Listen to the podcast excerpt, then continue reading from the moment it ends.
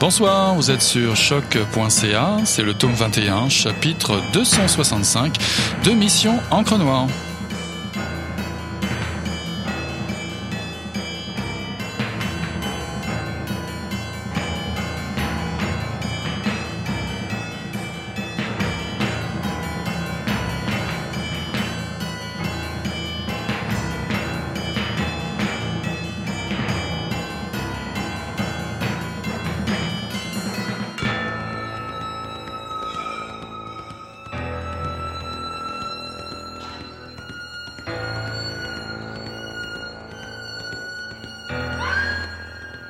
Sait que ce n'est pas fini non plus. Ses seins sont des bourgeons gras, mais ils ne ressemblent ni aux pivoines exubérantes qui flétrissent sur le tronc de la vieille, ni aux petits dahlias plantés sous la gorge de Noé. Elle s'imagine un buste entre celui de la grand-mère et celui de la mère, abondant, mais ferme.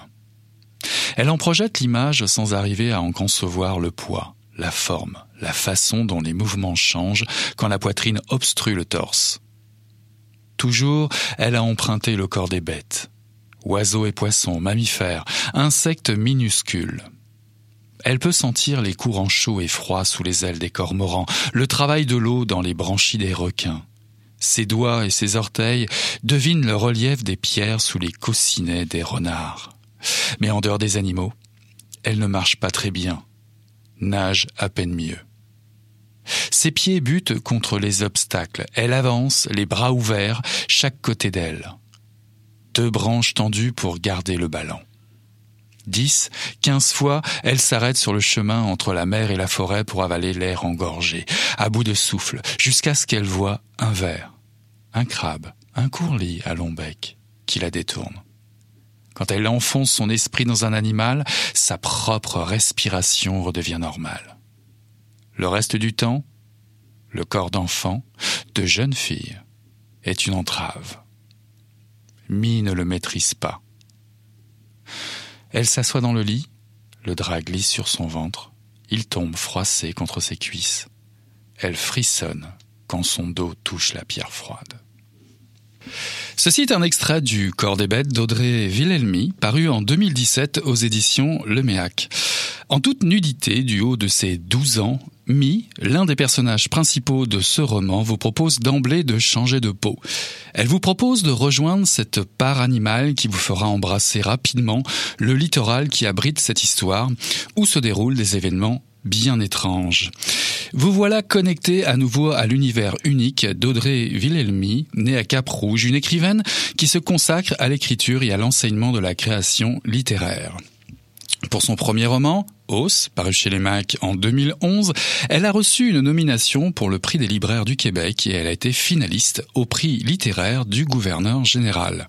Les 100, paru en 2013, lui a permis de remporter le prix SAD et d'être finaliste au prix France-Québec et au prix des libraires. Le corps des bêtes est son troisième roman. Ouvrir ce roman, c'est se présenter devant un monde rare, déjà cartographié auparavant dans Os, son premier roman. Os, un très petit village de pêcheurs, un port, avec un magasin général, un presbytère, un port envahi parfois par les mouches noires. Noé réapparaît dans le corps des bêtes à Sidjak après une errance de 15 ans. Elle se joint à la famille Boria, qui fuit la pauvreté et le village de Sèche, à 8 heures de marche de là. La famille, c'est la mère, le père, et les cinq fils, et Noé, qui va devenir la femme de l'aîné Sébastien Bénédicte, un géant qui vit dans la forêt et qui fait vivre toute la famille. Plusieurs enfants vont naître de cette union, elle les confie à la vieille mère. Noé habite seul à l'écart dans une cabane où elle fomente ses rêves de fuite sous forme de taches étranges dessinées au fusain sur les murs.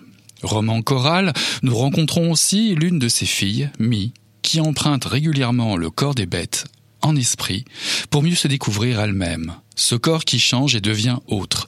Mi ne maîtrise pas encore très bien cette adolescence qui lui pousse. Tout comme son oncle, Ossip, à qui elle demande de lui montrer comment faire le sexe des humains, qui erre lui perdu dans son mirador, enfermé dans le phare du rocher, et qui observe de sa longue vue le large et la plage. De là, il ne peut détourner son regard de la silhouette dénudée de Noé, cette géographie de l'étrangère qu'elle étale sans pudeur et qu'il désire tant. Le corps des bêtes est un roman qui fait appel aux cinq sens. Pourvu d'un imaginaire luxuriant, Audrey Villelmy compose un univers stimulant et inventif, une fable très humaine et sensible, où la régression animale ne serait qu'un prétexte éclairant, où se fracasserait notre humanité. Pour en parler, ce soir, je reçois l'auteur Audrey Villelmy. Bonsoir Audrey. Bonsoir. Alors je disais en préambule que voilà un monde bien particulier qui n'existe sur aucune carte, si ce n'est votre carte à vous. Alors pourquoi avoir choisi le territoire de la fable comme terrain de jeu? Pourquoi vos univers ne sont pas ancrés dans le réel? En fait, le, la permission qu'offrent les, univers qui ne sont ni situables géographiquement ni situables temporellement, c'est d'explorer beaucoup plus loin euh, les tabous, les sujets un peu plus délicats qui, dans notre monde tel socialisé, tel qu'on le connaît, sont euh, sont condamnables de toutes sortes de façons. Donc, on a le poids du système légal, le poids du système politique qui font que euh, certains gestes, comme le, le fait que Mi demande à son oncle de l'initier à la sexualité, serait d'entrée de jeu problématique dans notre univers. Le fait de créer un monde qui est à côté de cet univers-là, ça permet d'aller beaucoup plus loin euh, dans l'exploration de, toutes ces pulsions, de tous ces fantasmes-là qui ne fonctionnent pas dans le vrai monde, mais fonctionnent à travers la fiction. Et l'intérêt d'aller dans cette exploration pour vous, était-ce à la base un moyen de redéfinir d'autres règles que celles sur lesquelles nous fonctionnons aujourd'hui? Oui, ben en fait, c'est beaucoup de, confronter le lecteur à ses propres tabous puis à ses propres limites. Je travaille très fort à construire des univers qui sont euh, exempts de morale, mais qui ne sont pas immorales non plus. Euh, je veux que chaque personne qui lise mes romans ait à se faire sa propre idée, mais à partir des règles propres à à l'univers justement de la fable et non à nos à nos propres règles. Donc euh, c'est beaucoup un jeu, c'est ça, de, de, confronter le lecteur à ses tabous, d'interroger aussi la partie euh, pulsionnelle, c'est-à-dire est-ce que euh, le côté peut-être plus primitif de l'humain, plus euh, plus c'est ça, plus primaire, plus du côté de l'animal un peu aussi de, ce que Mi fait en fait euh, directement. Donc ça, me permet d'amener le lecteur ailleurs puis de le forcer à s'interroger sur ce que ce qu'implique notre morale contemporaine. Comment vous êtes venu l'idée de, de ce roman? On sait très bien que il y a un personnage récurrent qui était déjà présent dans Os. On, va parler de Noé, on va en parler un petit peu plus tard. Mais cette idée à la base était-elle était-elle dans, dans le but de faire une suite ou bien ou bien il y avait en, en, en arrière cette idée que le monde réel était insuffisant justement pour vous? En fait, euh, c'était pas du tout l'idée de faire une suite. C'était au départ un projet qui tournait sur le mythe de Salomé, en fait, euh, qui le, donc le mythe biblique euh, de, la, jeune fille qui tue Jean-Baptiste à la demande, de, qui, demande la tête de Jean-Baptiste à la demande de sa mère après avoir fait euh, une danse de séduction à son beau-père. Donc, c'était mon point de départ. Le personnage de Noé euh, s'est imposé ensuite parce que le personnage de la mère que je créais, donc la, mère de l'enfant, ressemblait trop à Noé en fait. Donc euh, au départ, c'était pas c'était pas censé être elle, mais je me suis rendu compte que si ce n'était pas elle, les gens auraient juste l'impression que je crée toujours les mêmes personnages. Alors je me suis dit en fait concrètement, c'est ce personnage-là. Et puis comme c'est un personnage nomade, ça s'y prêtait particulièrement. Euh, puis ça a été un roman très important pour moi en ce qui l'univers parce que euh, en rédigeant Os et les sangs, je crée des univers pour mes romans, euh, dans le sens où chaque roman était un univers différent. Puis en décidant de faire revenir Noé, ben j'ai comme compris que l'univers que je mettais en place était était un univers clos, mais qui engloberait sans doute tous mes romans. Et ça, ça a été un peu euh, une révélation qui a beaucoup facilité les choses après, parce que en comprenant que c'est un univers qui est à la fois infini, comme, comme notre monde, on peut euh, est infini et dans le temps et dans et dans l'espace, mais ça reste le même univers. Donc ça permet de faire des retours, de revisiter des lieux qui ont été visités auparavant. Donc ça, ça a été vraiment un, un déclic important aussi avec le corps des bêtes. Alors on commence à citer euh, des noms de personnages. Je vais vous proposer peut-être d'aller euh, plus en détail sur le portrait de, certains. Pas tout, il y en a beaucoup, mais il y a quand même des, des portraits principaux. On parlait de Noé. Qui est Noé d'abord? Noé, c'est un personnage, c'est vraiment un personnage de survenante, en fait. Euh, on la rencontre d'abord dans Os, qui c'est une jeune fille euh, dans Os, elle a à peu près un 17 ans. Elle est épileptique et elle est très marginalisée dans son village. C'est une enfant trouvée qui a été élevée par la sorcière un peu de ce village-là, qui a été l'amante pendant euh, longtemps du, du curé de ce village-là. Et quand les deux meurent, le curé et la sorcière, euh, elle se retrouve libre un peu de partir finalement de Os. Et et à partir de là, donc, elle, va errer dans différents lieux. Et dans le corps des bêtes, on la retrouve peut-être vers 40 ans. Euh, elle a voyagé 30-40, ça dure 10 ans à peu près. Donc, euh, elle a voyagé beaucoup. Elle, elle s'est déplacée, puis elle arrive. Euh, parce que c'est pas la guide là, c'est pas c'est pas prévu, c'est pas calculé, et se retrouve prise un peu dans ce dans cet endroit-là qui euh, qui par ses enfants entre autres, parmi principalement, euh, qu'elle ne peut plus quitter. Et pour elle, c'est un peu le drame qui, qui, se joue dans ce dans ce texte-là. Euh, ça reste un personnage qui est assez assez singulier dans son rapport aux autres et dans ses réactions. Euh, donc, ça aussi, c'est un enjeu qui est quand même vraiment important.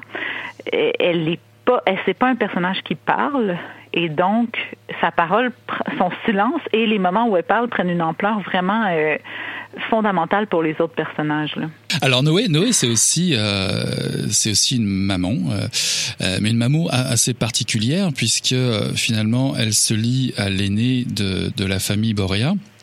Elle va donner naissance à plusieurs enfants dont elle se débarrasse assez vite finalement. Euh, son... Oui, en les refilant à la grand-mère euh, assez, assez rapidement. Exactement. Et puis elle donne naissance à ce fameux personnage qui porte quasiment tout votre roman. Elle donne naissance à Mi. Qui est Mi? Mi, c'est une petite fille qui est asthmatique et qui a de la difficulté à se déplacer. Donc, c'est essentiellement une petite fille qui s'ennuie beaucoup. Elle a une mère qui ne lui parle pas. Elle a un père qui vit dans le bois, dans la forêt, qu'elle voit jamais. Elle a un oncle qui est obsédé par sa mère, qui, donc qui regarde, euh, qui passe ses journées à contempler soit l'horizon, soit la plage, mais qui est donc en au-dessus et qui, auquel elle n'a pas beaucoup accès. Puis sa grand-mère qui, qui gère finalement un peu tout le monde, mais sans, euh, sans grande présence. Elle a aussi plus tard trois jeunes frères, quatre en fait, même euh, quatre jeunes frères qui, qui sont beaucoup plus jeunes qu'elle, qui courent partout, qui ont beaucoup plus d'énergie euh, qu'elle n'en a. Donc, elle est très seule et elle développe toutes sortes de techniques pour se désennuyer, dont la principale, c'est de d'emprunter le corps des bêtes et leur principalement leur regard et leur leur sens, leur faculté à, percevoir les choses. Euh, elle plonge dans leurs yeux et tant que tant que les animaux restent à vue pour elle, euh, elle est capable de s'imaginer ce qu'ils voient, ce qu'ils ressentent et tout ça. Donc ça, c'est son tempérament en général. Après ça, on la rencontre euh, au moment où elle va atteindre la puberté. Donc, euh, elle est très intéressée et curieuse par la sexualité. En empruntant le corps des animaux, elle découvre une partie de cette sexualité-là, mais reste que c'est pas très concret. Donc, elle est dans l'attente de cet événement-là, en se demandant comment elle va pouvoir vivre le sexe des humains, comme elle le dit elle-même avec euh, un père, euh, trois petits frères, puis euh, son oncle finalement. Elle a, jamais vu personne d'autre. Donc. Mhm.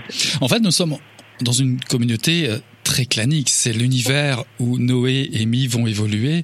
La prédation est très forte entre les frères, pardon, entre l'aîné, Sébastien, et, et, et Ossip. Ossip aussi est un personnage, je dirais, central. Oui. C'est vraiment avec Noé et Emile, ils forment un triangle qui est très fort, qui est au cœur du roman. Zip est un personnage aussi très malheureux, en fait, euh, qui, voudrait être un homme d'action, mais qui ne l'est pas, qui ne le sera jamais. Euh, il est il vit continuellement dans le complexe d'infériorité, un complexe d'infériorité très fort par rapport à son frère, euh, parce que son frère est le pourvoyeur, donc permet à la famille de survivre, et que lui, finalement, remplit la fonction euh, pécuniaire en, s'occupant du, du fort, tout simplement. Euh, c'est un personnage qui rêve de voyage, qui rêve d'aventure, qui observe tous les bateaux qui passent et qui donnerait tout pour être sur l'un d'eux, mais qui n'est absolument pas capable d'être sur aucun d'entre eux. Euh, donc, il observe les bateaux et puis quand Noé arrive en bonne survenante avec toutes ses, ses habitudes étranges, son côté euh, libre qui, ne correspond pas à ce que lui a vécu, euh, il devient aussi fasciné par elle parce que précisément elle incarne le voyage. Donc, toute sa vie est, en, est, dans cette espèce d'inaction et d'observation-là, euh, puisqu'il est en, en surplomb de, de, tout le monde et qu'il ne fait que regarder sans jamais prendre part à la vie qui existe en bas. Alors on est très proche du monde animal, hein, euh, même même en observant les humains, euh, puisque finalement les, dominants, les, hommes, les frères, euh, disposent du pouvoir. Ils jouissent quasiment sans frein, sans entrave. Ils, jouissent, ils jouissent même mal, mais librement. Cela va pas mal à l'encontre de la tendance sociale d'aujourd'hui, tout ça. Oui, je dirais en même temps que c'est une. Pour moi, ce sont pas vraiment des personnages dominants. Ils sont obsédés par finalement les femmes qui les entourent et euh, Noé entre autres et reste le personnage le plus libre et le plus euh, en tout cas libre des codes qui, qui freinent la vie entre autres de Zip. Euh, le personnage de Sébastien qui vit dans la forêt, tout ça, oui, lui est très très primaire. Euh, c'est un personnage un peu euh, un peu bête, un peu euh, c'est ça, très proche de l'animal, mais cela dit, entre Ozip et Noé, c'est Noé qui a beaucoup plus de contrôle que lui. Euh, mm-hmm. C'est d'abord Noé qui initie les premières relations sexuelles avec Ozip, euh, et elle, elle, son indifférence à Ozip euh, la sauve énormément, parce que même si lui bon, dispose parfois de, du corps de Noé. Noé, un, ça l'indiffère euh, la grande majorité du temps. Et deux, elle a aucun investissement euh, émotif en lui, alors que lui est complètement dépendant de sa présence à elle. Donc, est-ce qu'il est vraiment le dominant? Je, ne serais pas d'accord avec cette lecture-là, mais euh, mais c'est sûr que euh, c'est un monde tribal où euh, où les hommes, mais en fait, les hommes sont pas très actants dans ce monde-là concrètement. C'est beaucoup plus les femmes qui agissent, parce que c'est Mi qui va aller vers son oncle et qui va lui demander s'il accepte de lui montrer à faire le sexe des humains.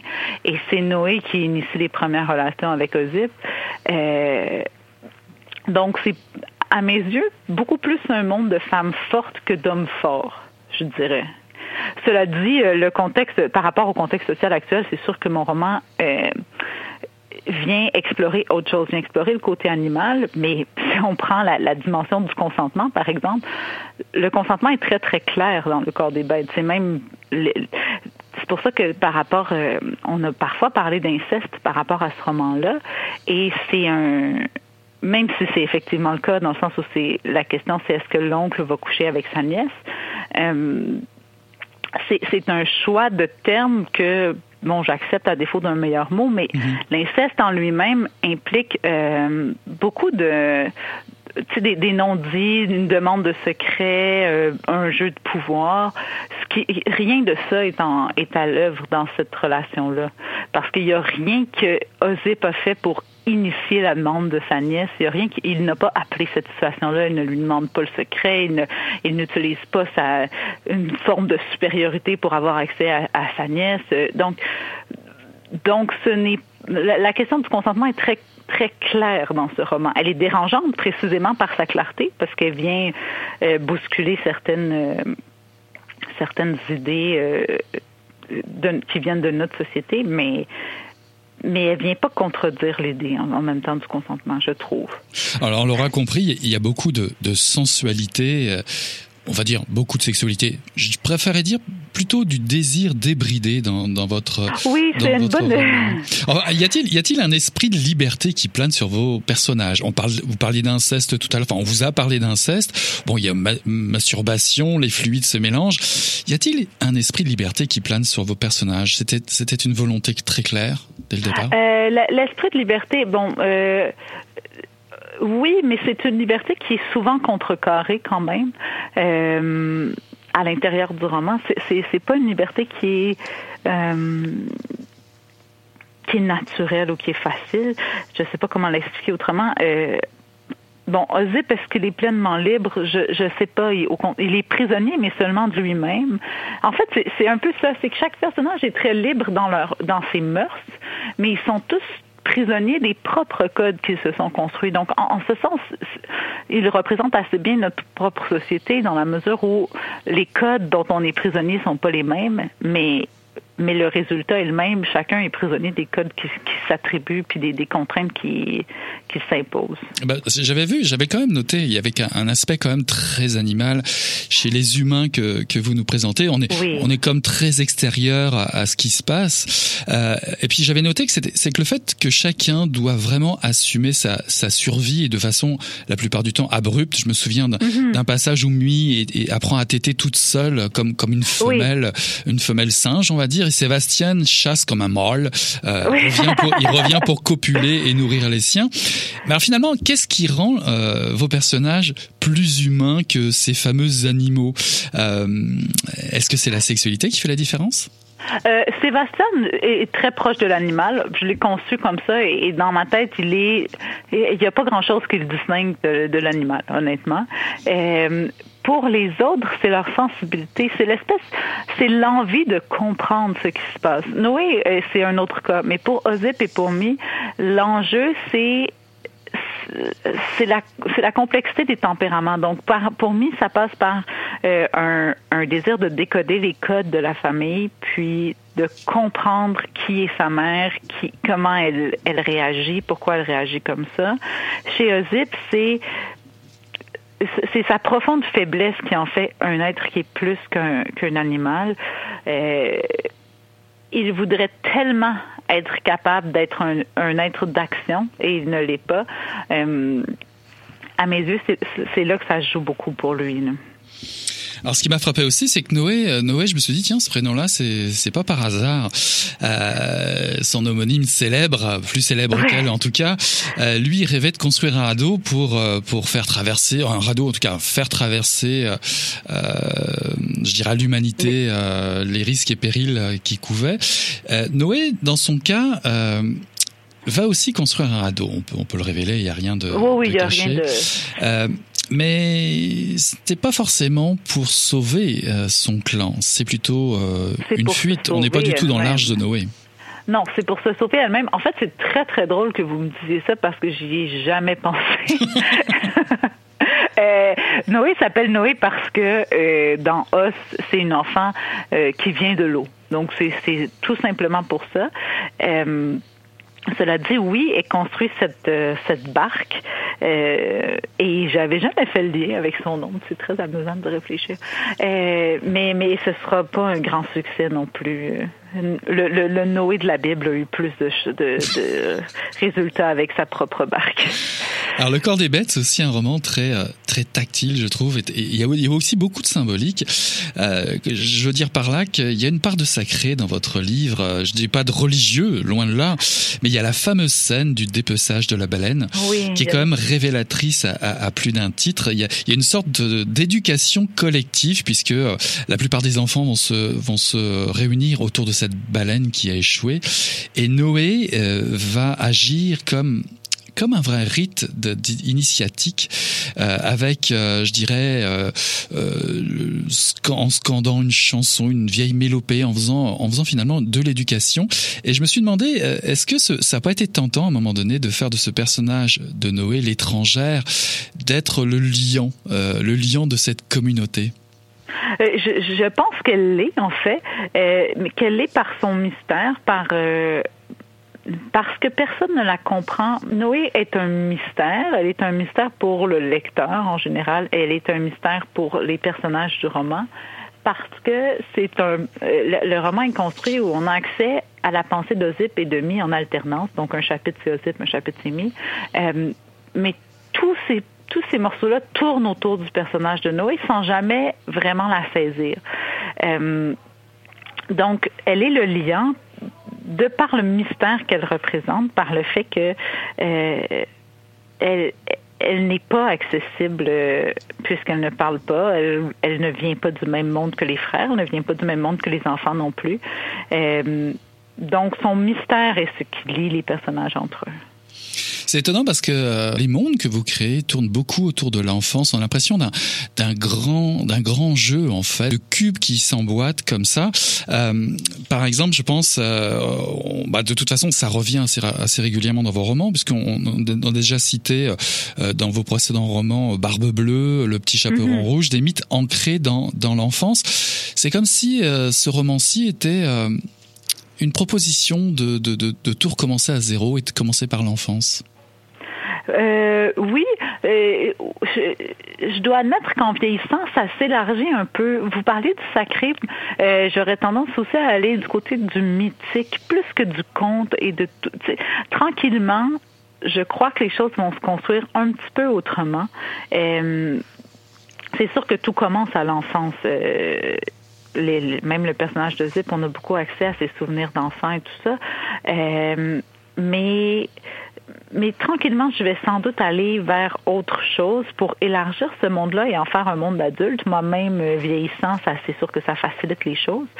Euh, l'usage du conte et du côté euh, intemporel et tout ça, je pense que c'était le moyen d'atteindre mon univers, mais là maintenant je l'ai trouvé, je sais, je sais il est comment je vais sans doute l'amener plus du côté du sacré, du, des, légendes, de ce côté, c'est ça, de ce genre de choses-là, euh, tranquillement. Alors il y a, y a, beaucoup de silence aussi pour finir dans, dans, dans, ce, dans ce roman. C'est assez, c'est assez, c'est un contraste assez étonnant parce que finalement le monde autour, il bruit, il souffle, il clabousse euh, et, j'en passe. Il y, a, il y a vraiment un fort contraste entre le monde humain silencieux et la nature qui explose. Et tout un travail sur le vocabulaire, vocabulaire d'ailleurs là-dessus.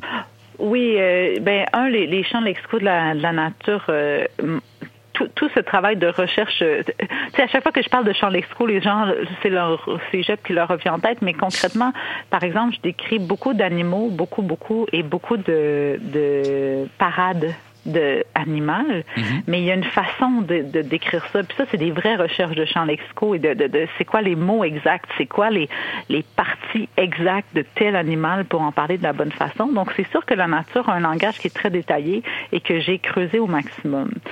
Pour la question du silence, euh, le j'ai tendance à mes, mes, personnages en général sont assez silencieux en fait. Euh, je sais pas pourquoi parce que je suis quelqu'un qui parle énormément dans la vie, mais euh, peut-être que c'est pour me reposer, je sais pas. mais mais concrètement, la nature est effectivement beaucoup plus bruyante que que mes personnages qui sont comme pris par le vacarme justement des vagues, du vent, des animaux, de, de, de tout cet environnement-là qui les écrase et qui devient un personnage aussi euh, à part entière et qui est le personnage le plus bruyant, ça c'est certain. Pourrait-on dire pour finir que on est, on est devant un livre plutôt triste? Les gens m'ont dit ça souvent. Euh, ma soeur, elle l'a fini, puis elle a tellement pleuré, puis je comprenais pas vraiment pourquoi. Mais euh, j'imagine que oui. C'est un livre qui est qui est plutôt, ben, qui, qui, qui a une dimension tragique euh, assez forte dans le sens où ce sont des gens qui ne se parlent pas et parce qu'ils ne se parlent pas sont tous malheureux. Mais s'ils se parlaient, tous leurs problèmes seraient résolus. Donc cette dimension-là euh, le rend très triste. Euh, à mes yeux, c'est peut-être plus un, un, roman qui est contemplatif, dans le sens où le temps avance relativement lentement et on a le temps de vraiment regarder la nature qui nous entoure. Et d'ordre général, quand on se permet ça dans la vraie vie normale, euh, c'est parce qu'on a un, un moment d'absorption. On est en soi en même temps qu'on est à l'extérieur. Et c'est souvent associé à un état d'esprit qui est plus calme, peut-être un peu plus justement taciturne, silencieux, triste. Euh, mais j'aurais tendance à dire que c'est plus un roman qui est, euh, qui est, qui est contemplatif, peut-être un peu mélancolique, que vraiment triste. Mais il y a une dimension tragique, ça je vous l'accorde assurément. Mais j'aimerais préciser euh, aux lectrices et lecteurs que triste ne veut pas forcément dire, euh, je dirais, euh, difficile à lire ou pesant. Non, je pense que, je pense, je pense que, votre, votre, votre, envie de littérature est beaucoup plus explosive parce qu'il y a, il y, a, il y a des inventions extraordinaires. J'avoue que la régression animale de Mi est fantastique. et, et, et j'ai envie de, de, quand même de dire que pour vous, la littérature, c'est un territoire d'invention. Oui, oui, puis c'est un territoire qui est festif. Hein. Euh, même si on, parle d'un roman qui est plus tranquille, qui est plus euh, silencieux, plus calme, c'est un roman qui est un euh, très accessible, qui est pas qui pas rempli d'obstacles de lecture du tout, et deux qui qui célèbre beaucoup l'imaginaire, toute la, part de fiction qui nous habite comme lecteurs, mais qui habite les personnages aussi. Donc, oui, la, la créativité, l'invention, c'est reste pas mal au centre de ce projet et de, de, de mon imaginaire en général. En tout cas, c'est l'expérience à laquelle euh, j'invite toutes les lectrices et lecteurs euh, à faire. Procurez-vous Le corps des bêtes d'Audrey Villelmi, paru en 2017 aux éditions Léméac. Merci beaucoup Audrey d'avoir été notre invitée ce soir. Merci à vous de m'avoir accueilli, c'est très gentil. Merci à vous, au revoir. Au revoir.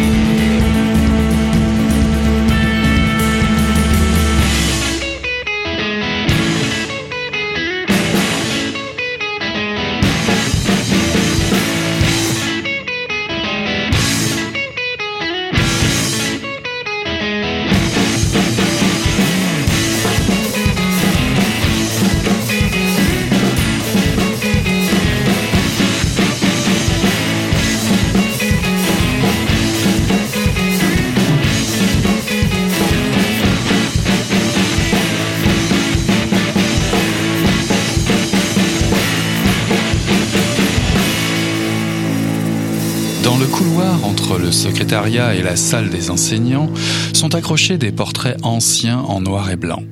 Une vieille dame très ridée, sur sa tête la toque traditionnelle carottée rouge, ne prenant même pas la peine de croiser le regard avec l'objectif de la caméra.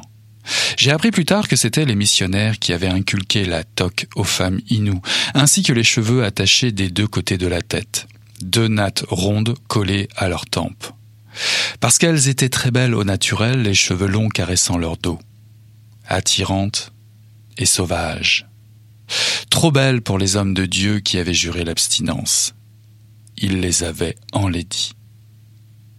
L'autre portrait est celui d'un homme avec une hache à la main, une pipe à la bouche sans sourire, une tente de prospecteur derrière lui.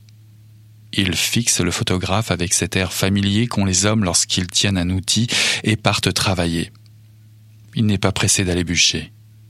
Il fume, insouciant d'être l'image de l'Indien pour les générations futures. Puis il y a la petite fille, c'est un plan rapproché. Elle doit avoir deux ans, peut-être moins. La peau foncée, les joues rondes et les yeux noirs. Elle porte un chapeau pointu qui ne lui fait voir que le rond de son visage. Une sorte de cagoule pour protéger des mouches dévorantes du mois de juin. Sauf que ce chapeau est en tissu imprimé, orné de rubans. Ce portrait est celui que je préfère.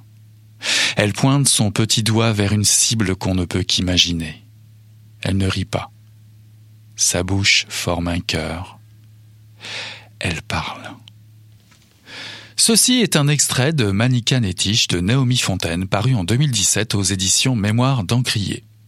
Si quelque part, au mieux vers fin avril, là où c'est le début du dégel, le pergisol se transforme en boue et envahit toutes les rues et que l'on en a jusqu'aux genoux, avec un peu de chance, vous devriez apercevoir des pissenlits ou une petite marguerite, Manica Netiche.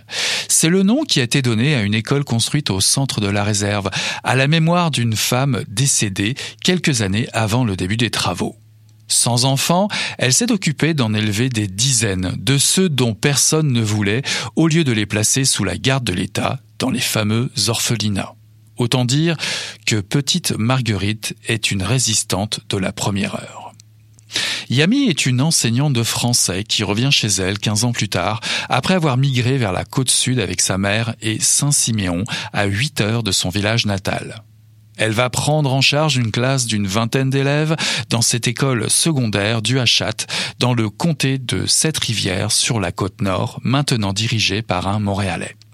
Elle laisse derrière elle son amoureux, Nicolas, un gars du bas du fleuve, aux épaules larges et aux yeux bleus tendres. Elle choisit de venir travailler avec ses élèves pas tellement plus jeunes qu'elle, qu'elle croise parfois au salon de billard qui la tutoie et l'appelle Madame. Elle se sent proche et si éloignée de ce monde qui a tellement changé depuis son départ, ce monde dont elle se sent tellement exclue. Mikuan et son fils malade à l'hôpital, Marc et sa mère mourante, Mathias le farceur, l'absentéisme de Mélina, Olivier le démissionnaire, Julie et sa grossesse, leur révolté Rodrigue, Maya, Myriam, la mort qui rôde aussi, les abus en tout genre. Yami va apprendre à les connaître, à endurer les épreuves, malgré son sentiment d'extrême solitude qui la fait douter parfois de son choix. Que ce soit à l'occasion d'un bingo de Noël, d'une sortie dans le bois ou bien d'un projet de monter une pièce de théâtre, Yami va vivre cette année ailleurs, avec ses élèves, très loin des livres, à côté de la souffrance et des drames familiaux pour vivre une expérience unique, rendre concret un territoire imaginaire. Il y a une force subtile qui traverse ce roman, bâti de phrases à l'écriture fine et sensible. Cette force vient de la rage de vivre de ses enfants, une rage contagieuse qui vient irriguer l'âme du lecteur, de la lectrice, en dépit des moments tragiques qui se succèdent au cours de la lecture. Un récit poignant, un hommage délicat à la petite histoire de chacune de ces personnes que Naomi Fontaine a dû certainement croiser en tant qu'enseignante. Il y a des silences, des fuites, des temps forts et de l'émotion dans cette partition si sensible. Cette approche avec une communauté qui souffre d'être laissée à elle-même. Oui, c'est de l'amour que déverse Naomi Fontaine dans son livre Porteur d'espoir. À travers le procédé du roman dans le roman, le projet de théâtre permet aux élèves de s'approprier une expression, la leur, par le jeu, et de se donner une voix malgré l'incongruité et la symbolique d'un texte français datant du XVIIe siècle. Un projet pédagogique comme un autre, aux résonances plus particulières à cette île, qui dans ce contexte va permettre aux élèves de s'affirmer.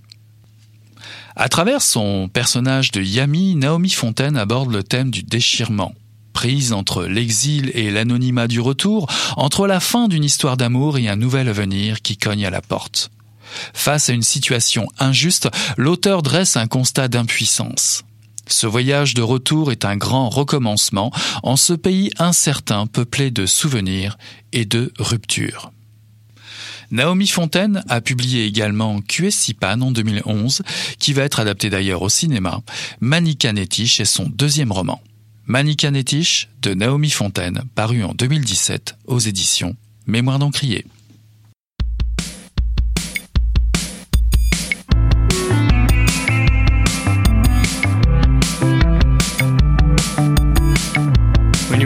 In your morning, head on down the river, see your soul, feel it sway, hear the world screaming, listen your name, makes it seem like nothing could hear you.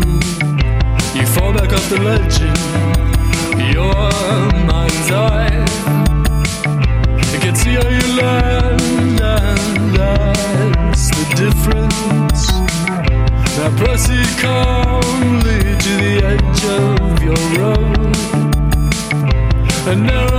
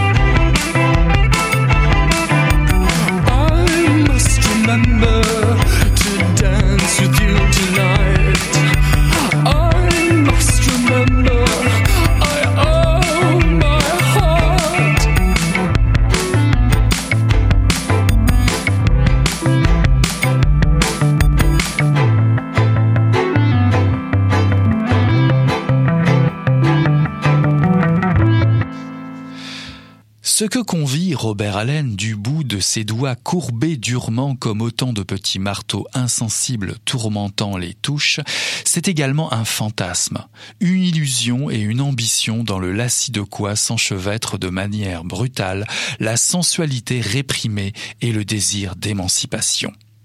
L'illusion d'être un noir du Mississippi, un noir tel Chuck Berry, Little Richard ou Bo Diddley, un orphelin pauvre du Delta, un Oliver Twist natif de la Louisiane, brun et crépu, l'un de ces musiciens ambulants rieurs, jouisseurs, débauchés, lascifs, de l'Arkansas au Tennessee gagnent leur vie en chantant dans les bars, les bordels, bars et bordels qui demeurent toutefois interdits aux gens de couleur, sauf s'ils savent jouer du piano, de la guitare, ou s'ils présentent une chute de rein avantageuse sur l'arc cambré duquel les blonds planteurs sudistes de coton, de tabac, les propriétaires des mines de Messabi et d'ailleurs, en bref, tout le sein frusquin arien de l'Amérique prude et bigote, ne dédaigne pas de détendre ses préjugés racistes.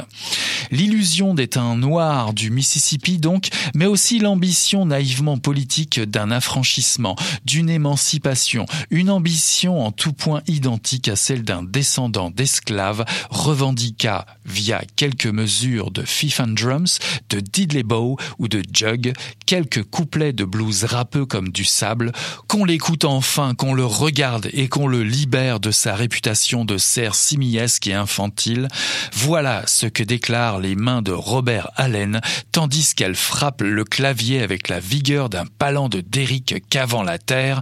Il est un noir du Mississippi, non le rouquin rejeton d'un cacaillé handicapé et d'une ménagère empressée à dissoudre leur étrangeté originelle dans le brouet insipide de la blanche Amérique.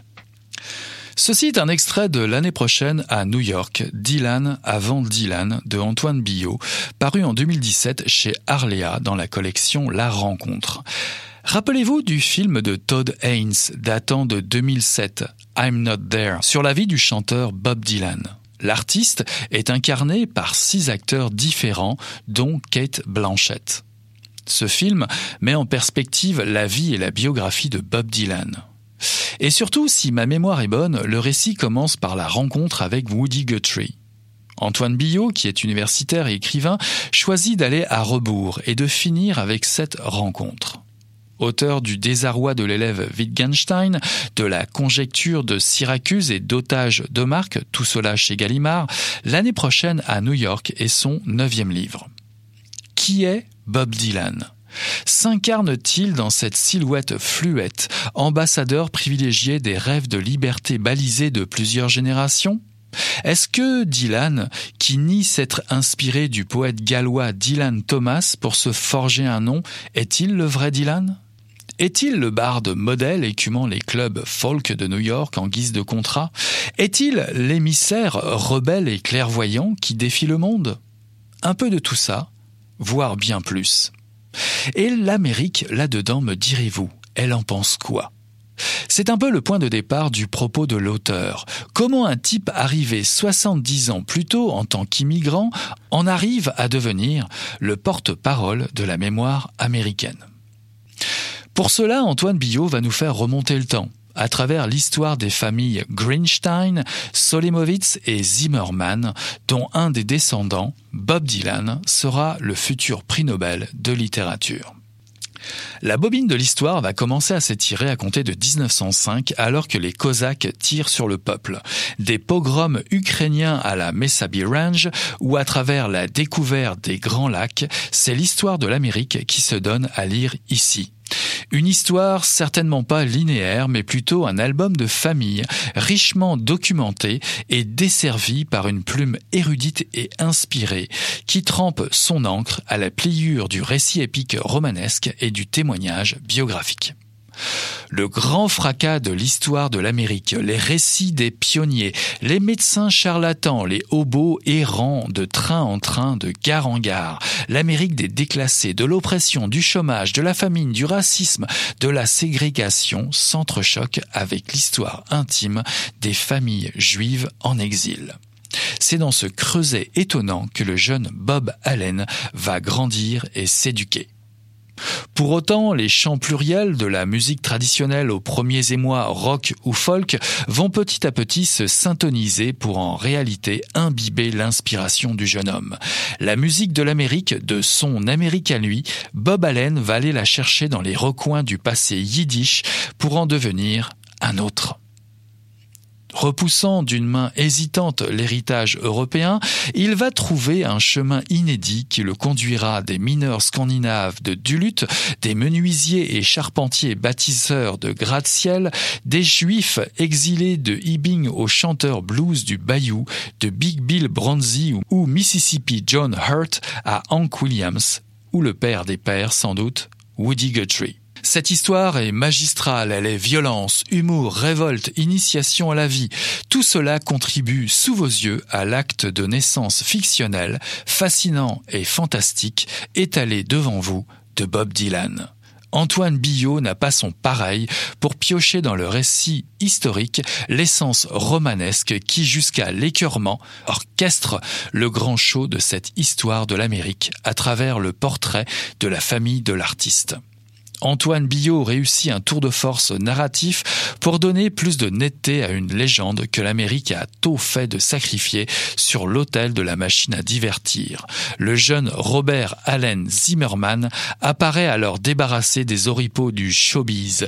Ce récit va vous dérouter et vous donner à relire le véritable parcours unique de cet homme. Livre à multiples facettes pour les curieux, pour les curieuses, pour les fans et les non-fans, pour les amoureux du texte. Chaque chapitre est lui-même une énigme en soi, puisqu'il est introduit par un titre ou un extrait de chanson de Bob Dylan. La bobine de l'histoire s'épaissit de mystère à nouveau, reste à vous faire une idée de ce qui a réellement inspiré l'artiste. L'année prochaine à New York, Dylan avant Dylan de Antoine Billot, paru en 2017 chez Arléa, collection La Rencontre.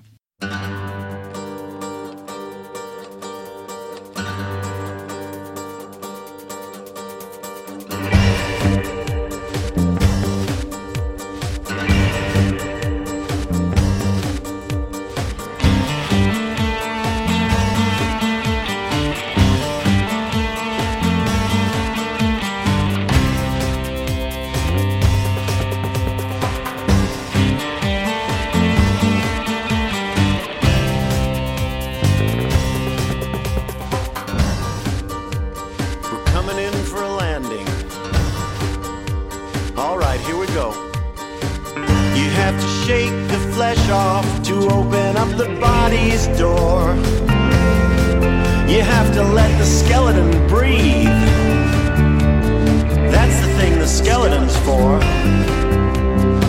So use a scalpel, use a knife, shuck the flesh off in a pile. You need to keep the skeleton entertained. You gotta make the skeleton smile.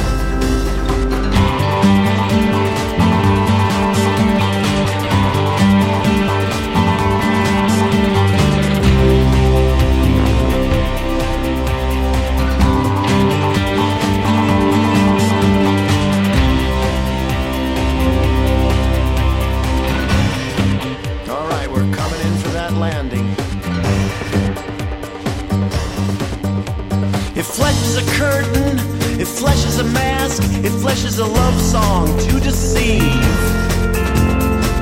Skeleton waiting for a higher task. Mustn't let the skeleton leave. The face bone's connected to the hand bone by the hand that the skeleton feeds. Then put that hand deep in your pocket. Don't you know this skeleton's got needs? That's right, he does. Now, do they include you?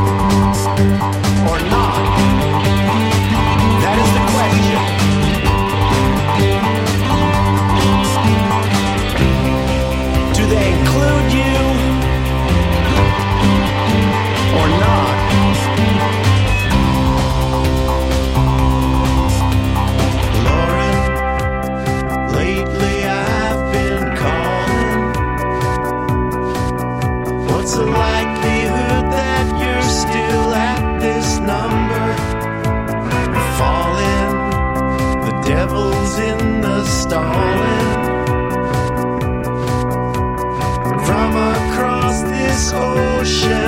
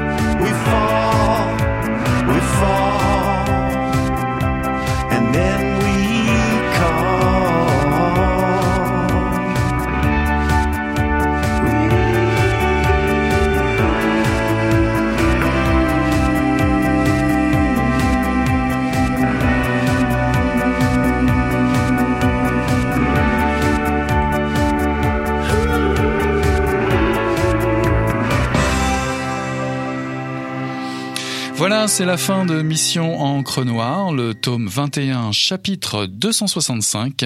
On tourne la page et on se dit à la semaine prochaine. Salut là